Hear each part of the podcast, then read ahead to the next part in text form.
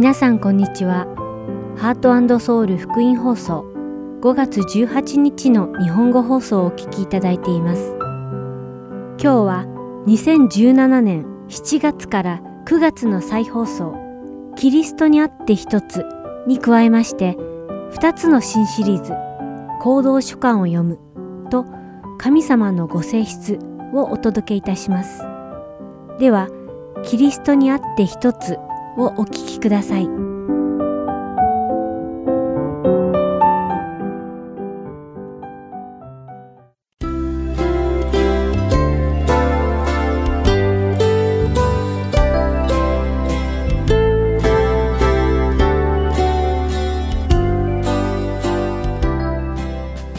皆さんこんにちは。ハートソウル福音放送ゴスペルミニストリーキリストにあって一つへようこそ。プログラムを担当させていただきますダイヤモンド優子です。どうぞよろしくお付き合いください。今日はヨナの話を皆さんとご一緒に読んでいきたいと思います。個人的な話を言わせていただくと、ヨナ書は私の好きな話です。多分それはヨナの中に自分自身を見るからでしょうか。ヨナはとても頑固で、話の中からも彼が神様に不平を漏らす姿が伺えます。そこで今回は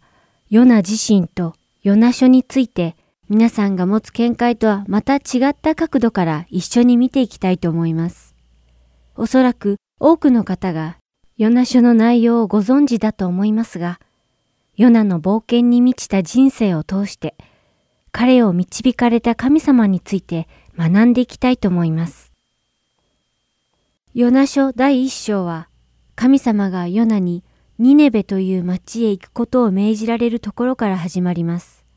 その町ニネベに住む人々の不正や悪事はひどくなる一方だったので、神様はヨナにその町へ行って神の裁きの日が近いことをその町の人々に知らせて欲しかったのです。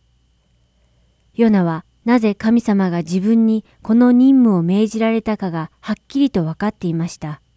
神様はニネベの人々に罪を悔い改めさせ、悪の道から立ち直るチャンスをあげたかったのです。しかしヨナは神様から命じられたこの任務が嫌でとても不機嫌になっていました。というのも、ニネベの町はイスラエルの民にとってとても嫌われていたからです。それゆえに、ヨナは彼らが神様に許され、救われるという事実が気に入りませんでした。ですから、ヨナは神様に従うのではなく、神様から逃げるようにニネベとは逆方向へ向かったのでした。そこでヨナは船を見つけ、タルシシュの町に向かうため、その船底で眠っていました。一方で神様はヨナをどうされたと思いますか？神様はヨナが神様の要求を無視し逆方向へ向かっていた時もヨナを一人に放ってはおかれませんでした。神様は強い風を海に向かって放たれ激しい嵐を起こしヨナに主の命令を背く罪を犯していたことを気づかせる機会を与えたのです。海に放り出されたヨナに神様は大きな魚を用意し彼を飲み込ませました。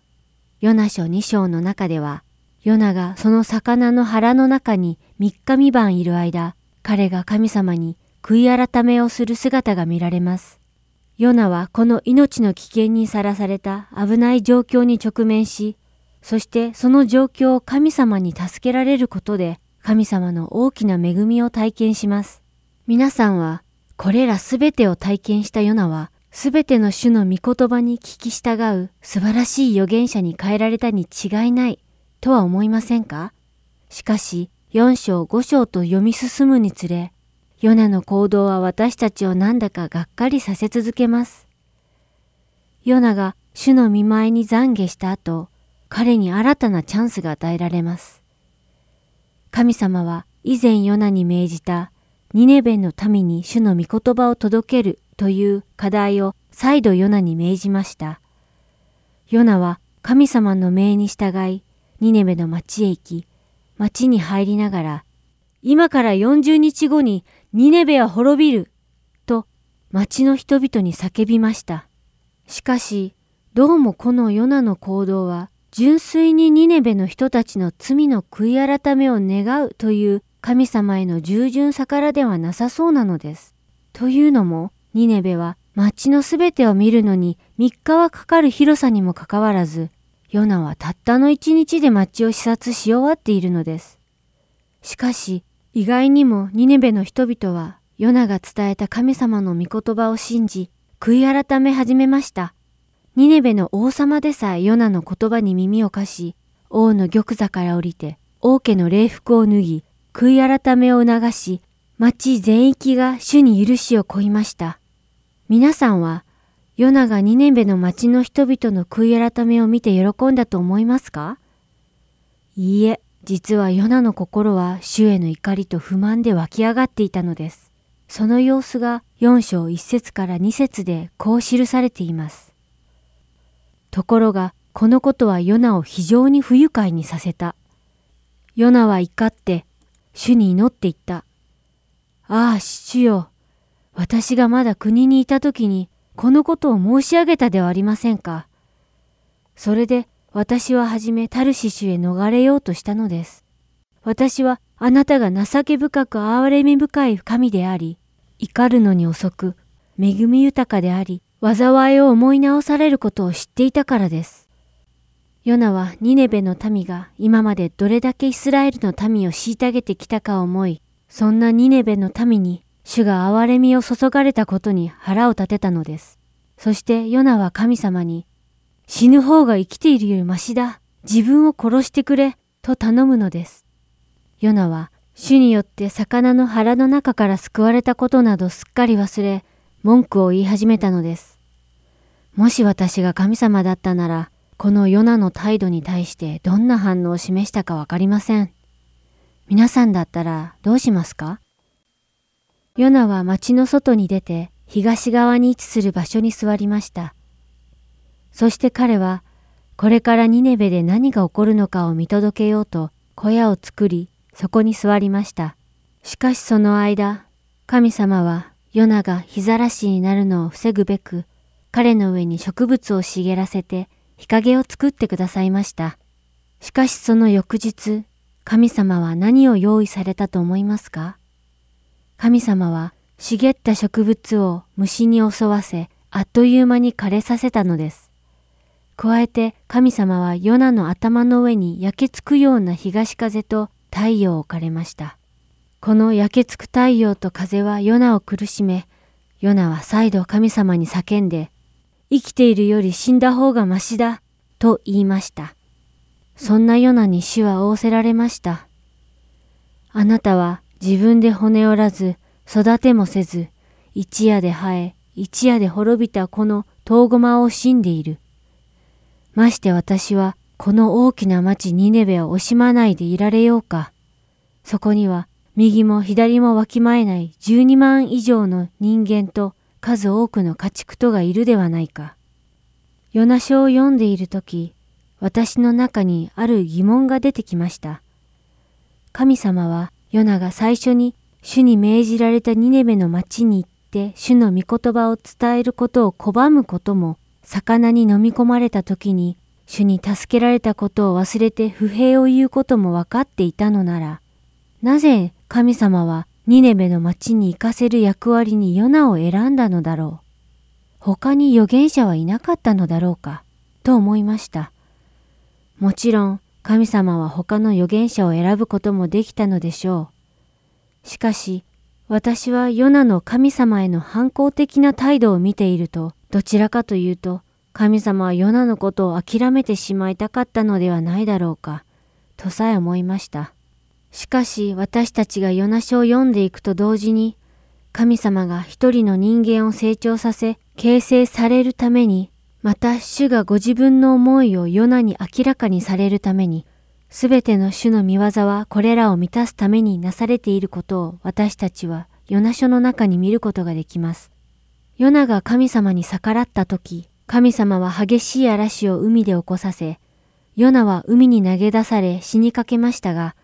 ヨナを助けるために魚にヨナを飲み込ませ、そしてヨナを陸に戻すため魚に命じてヨナを吐き出させました。しかし、主の見業はこれだけだったでしょうか。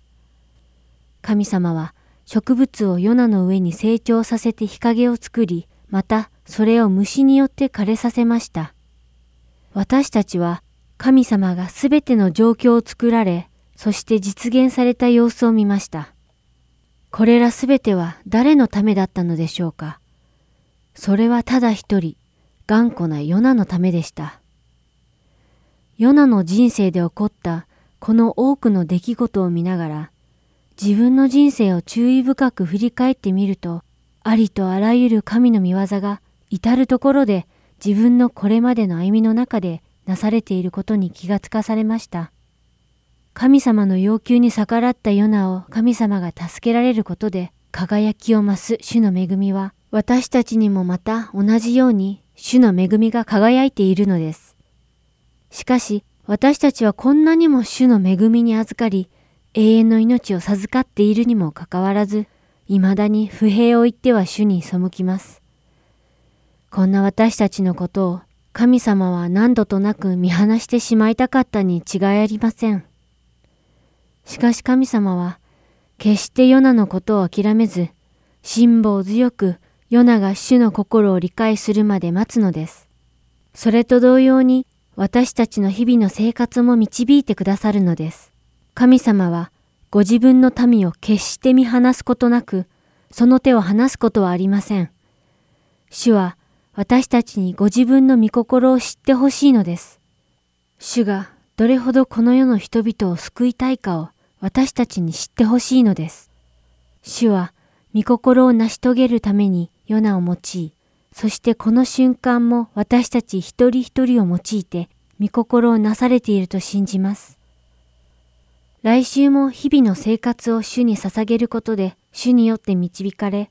主の御心が皆さんの生活の中でなされることを祈ります。今週もお聴きくださりありがとうございました。これで今回のキリストにあって一つを終わります。主の恵みが皆さんの上に注がれますよう、そしてまた来週もお会いできることを願っています。お相手はダイヤモンド優子でした。さようなら。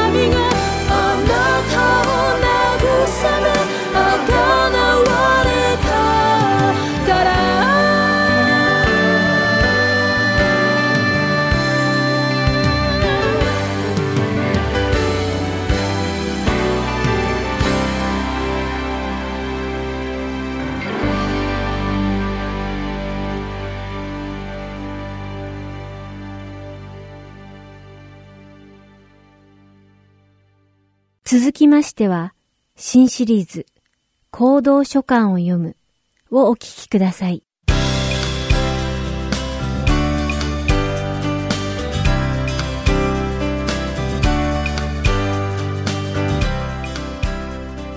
皆さんこんにちは。行動書簡を読むの時間です。お相手は私横山勝です。さて今回もガラテヤ人への手紙についてお話ししようと思います。第2部といったところでしょうか。行動書簡を読むときは使徒パウロの伝道旅行の詳細が書かれた使徒の働きを前もって最後まで読み通しておくことをお勧めします特にガラテ人への手紙をよりよく理解するためには使徒の働きの第13章から15章を読むというでしょう。ぜひ通して読んでみてください。さて前回は使徒の働きの第13章の48節から49節に書かれたユダヤ人だけではなく違法人が福音を喜んで受け入れて神を賛美していたところをお話ししました。そしてそれなのになぜパウロは手紙の冒頭から怒りをあらわにした文章を書いたのかと質問しました今回はその理由について見ていこうと思います前回もお話したようにガラテヤ人への手紙は一つの町だけを対象に書かれたものではなくアンテオケイコニオムルステラデルベなどの都市を含んだガラテヤ地方全体に向けたものだということでした。そこは現在でいうとトルコの中央部首都のあるアンカラ周辺を指しています。この古代ローマ帝国の属州であったガラテアはイスラエルの近くだったためイスラエルを追われた多くのユダヤ人たちはこの地域に住み着いていたのです。そして前回もお話したのですがパウロはこの地域にあったユダヤ教の街道で最初はユダヤ人たちに福音を述べ伝えていたのですしかし福音をよく思っていなかったユダヤ人たちの抵抗に遭いパウロはその対象をユダヤ人以外の違法人に変えたのです。ガラテヤ地方に住むユダヤ人たちの中には立法尊重主義の正統派ユダヤ人たちがいました。彼らは改宗に向かってモーセの立法に従って割礼を受けなければ救われないと説いたのです。その理由はこの街道に集まった人々の中にユダヤ教に改宗して神の民になりたいと思う違法人がいたからです。創世記の第17章の12節から13節で神様は「あなた方の中の男子は皆世々にわたり生まれて8日目に割礼を受けなければならない」「家で生まれたしもべも外国人から金で買い取られたあなたの子孫ではないものも。あなたの家で生まれたしもべもあなたが金で買い取ったものも必ず割礼を受けなければならない。私の契約は永遠の契約としてあなた方の肉の上に記されなければならない。とアブラハムに言われています。彼らはこの御言葉を割礼を受けなければならない証拠として挙げたのです。ユダヤ教に改宗した違法人は割礼を受けモーセの立法に従わなくてはならなかったのです。ユダヤ教の立法に厳格かつ忠実に従うことが最も重要であると信じていた立法尊重主義の正統派ユダヤ人たちにとって使徒パウロの述べ伝えていた福音はとても過激なものだったのです。そして彼らは使徒の後を追って使徒が立ち上げたキリスト教の教会に行き本当のユダヤ人になるための道を説いて回ったのです。ガラテヤの人々に自分たちの教えを正当化するために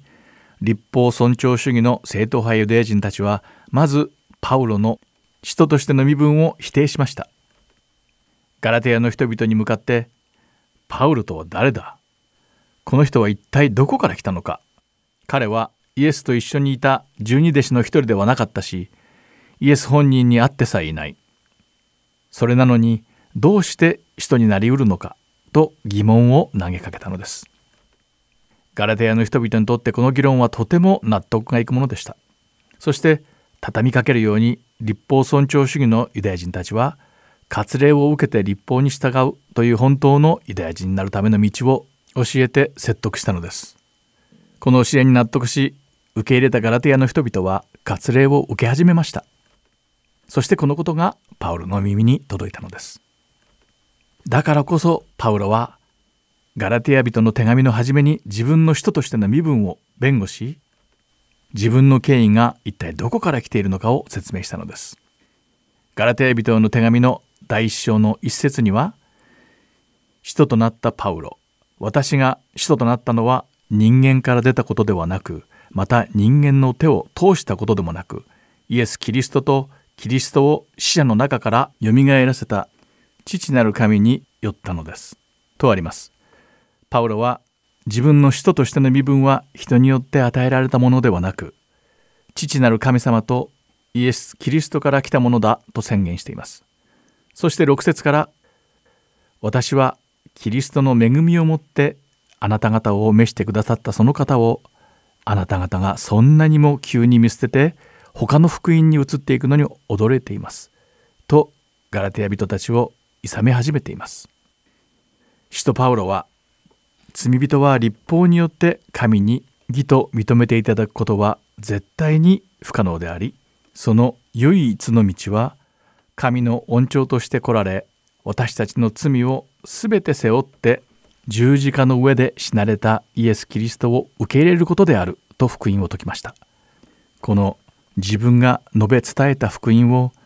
ガラテヤ人たちが簡単に捨てたことにパウロは憤慨したのです。このような素晴らしい神様の恩寵から目を背け宗教的な行いや働きによって神様の子供になろうとしている彼らに失望し怒っていたのです。繰り返しますがパウロは6節で「私はキリストの恵みをもってあなた方を召してくださったその方をあなた方がそんなにも急に見捨てて他の福音に移っていくのに驚いています」と言っています。そして使徒パウロはキリストによる自身の身分を説明しています。自分はユダヤ人でありどんなユダヤ人よりもユダヤ教に関する知識を持っており立法に厳格に従っていたと言っています。そしてそのように誇り高きユダヤ人だった自分がイエス・キリストの真理をどうやって理解したのかを説明しています。使徒パウロは立法尊重派ユダヤ人やガラテヤのクリスチャンたちがつい従ってしまいそうな立法についても教えています。ガラテヤ人の手紙の第3章の24節でパウロは立法は私たちをキリストへ導くための私たちの養育係となりました。と言っています。その当時の社会ではたくさんの人々が奴隷を持っていました。そして多くの奴隷の中でも優秀な者たちは家庭の中で重要な仕事を任されていたのです。その重要な仕事の一つが主人の家督と財産を継ぐ跡取り息子の教育をすることでした。この奴隷による社会生活や道徳の教育は跡取り息子が大人と認められるための祝宴をその主人が設けるまで続けられました。そしてその時が来るまでは跡取り息子であるにもかかわらず彼は家の奴隷である先生の権威と規律に従わなくてはいけませんでした。しかし家督を継ぐその日が来たら全ての権利と財産は跡取り息子に譲渡され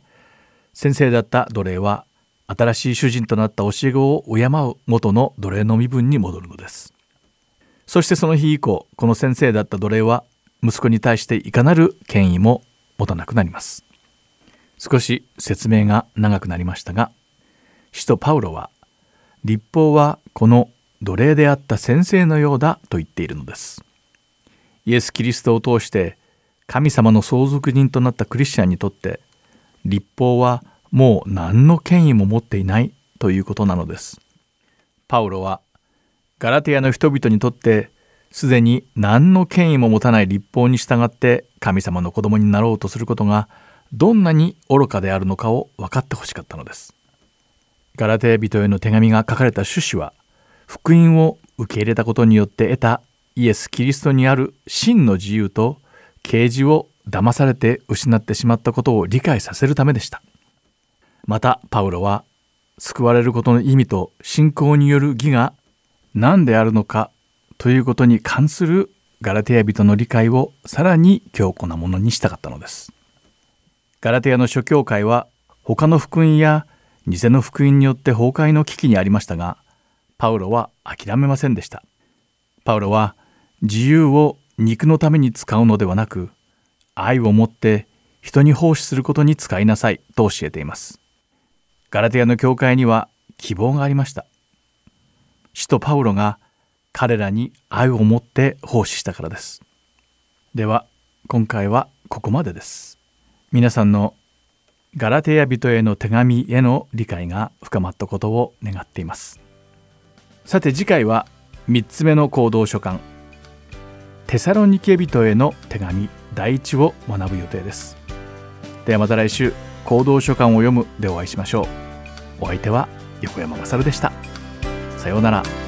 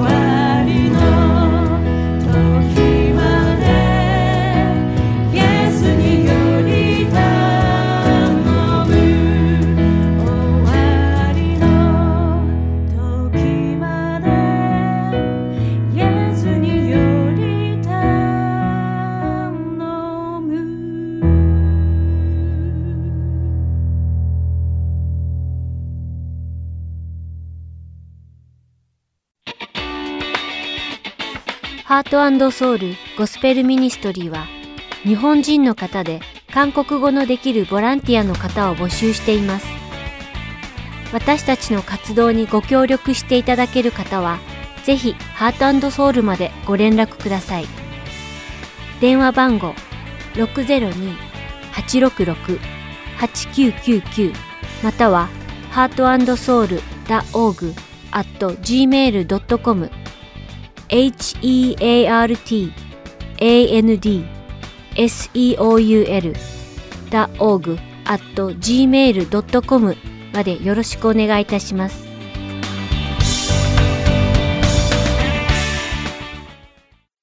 次は神様のご性質をお聞きください。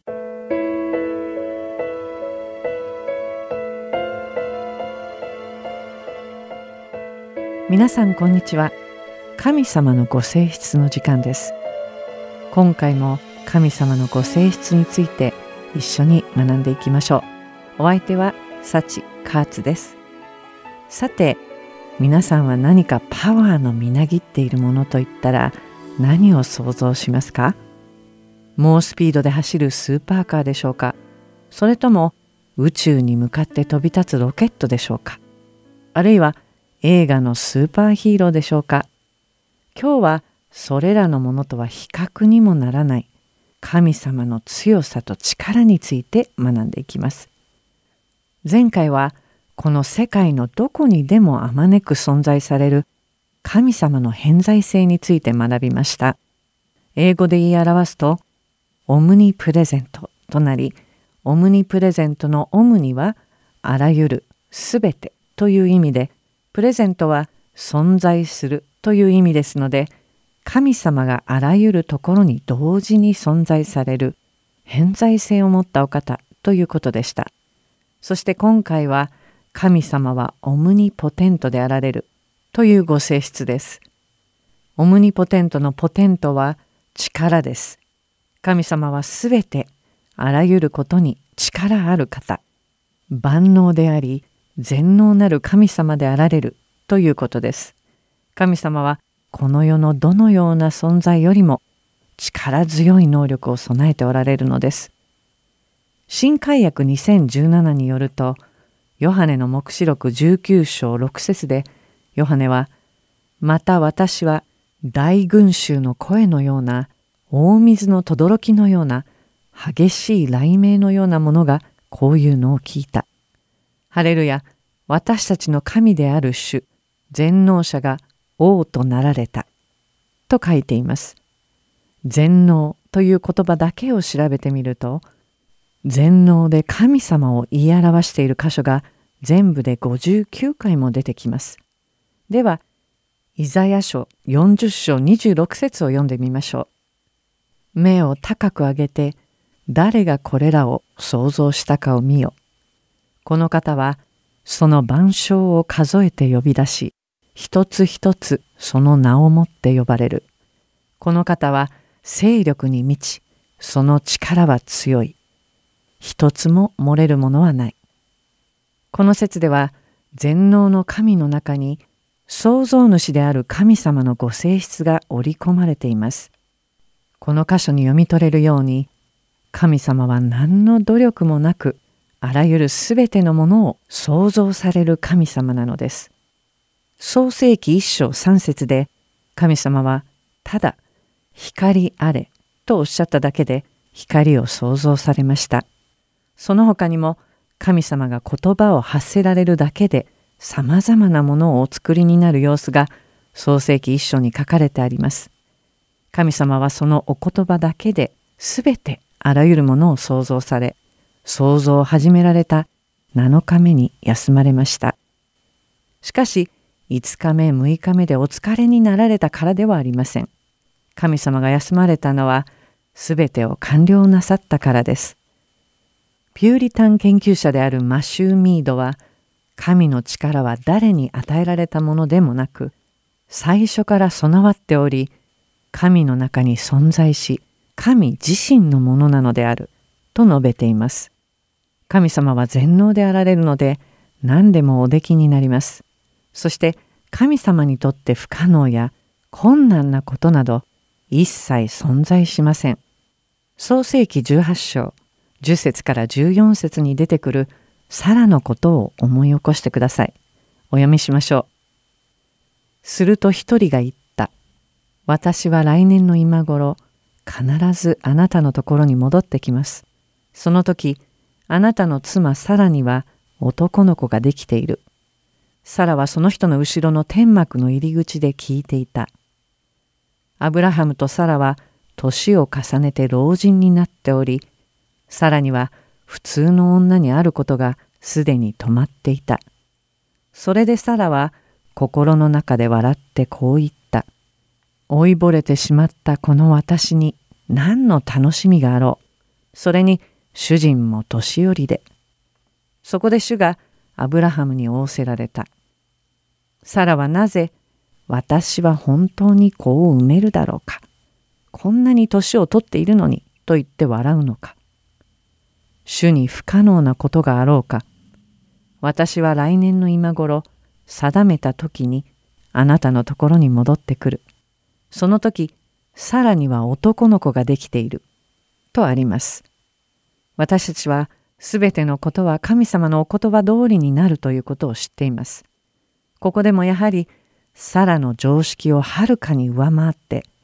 翌年年老いたアブラハムとサラとの間にイサクが生まれたのです。また神様は私たちにはもう打つ手がないような窮地に陥ってしまった時にも道を開いてくださいます。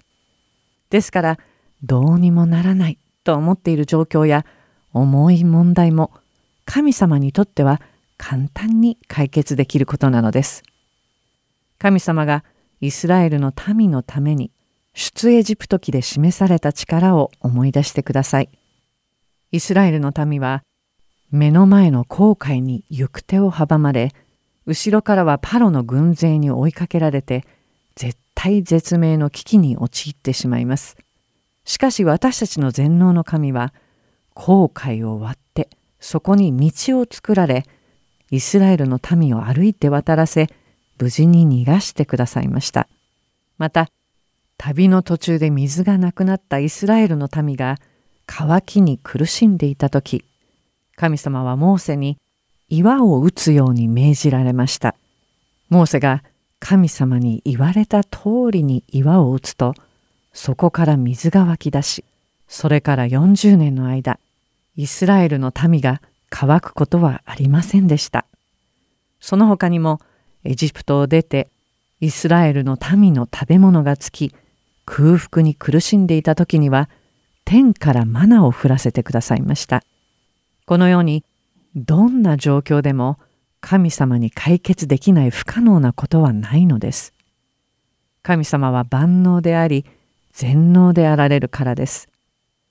神様の道からはイスラエルの民を守り助けてくださいました。そして神様の道からは同じように私たちも守り助けてくださるのです。イエス様はルカの福音書18章27節で人にはできないことが神にはできるのですと言われました。そうなのです。神様は何でもおできになるのです。私たちはこの世の常識や限りのある人間の考えに頼って神様が全能であられるということを忘れがちです。今日お話ししたサラとイスラエルの民のことをぜひもう一度じっくり考えてみてください。たとえそれがどんなに不可能なことに思えても神様は私たちに必要な施しをくださりどのような困難からも助け出してくださいます。だからこそ私たちはイエス様を死からよみがえらせてくださった全能であられる神様が私たちをも死からよみがえらせて勝利をくださるという約束を信じることができるのです。今日も最後まで聞いてくださってありがとうございました。また来週神様のご性質でお会いしましょう。お相手は幸加圧でした。さようなら。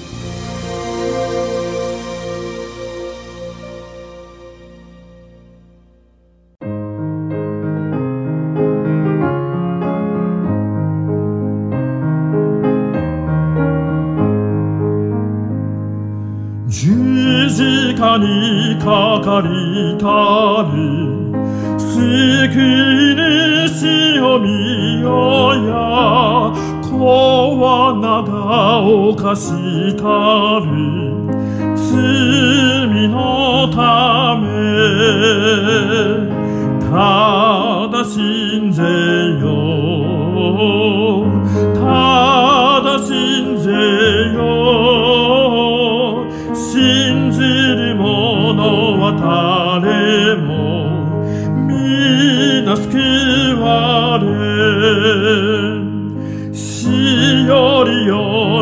がえりし命の主知らず。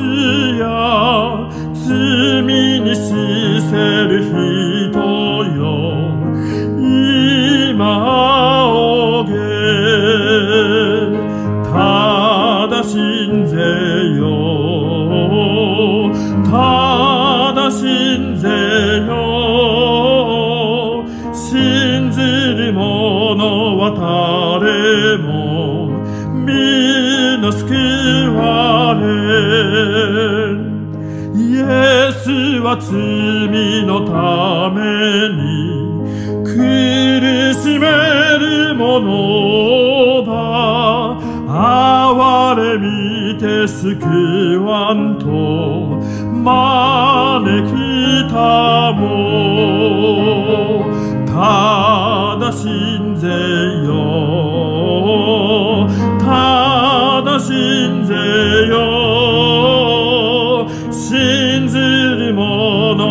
誰も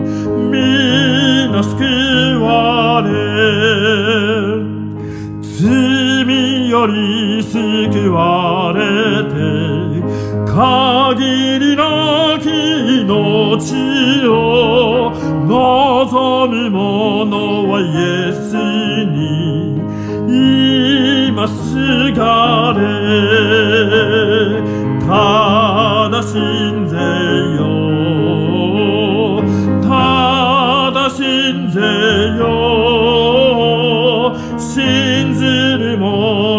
者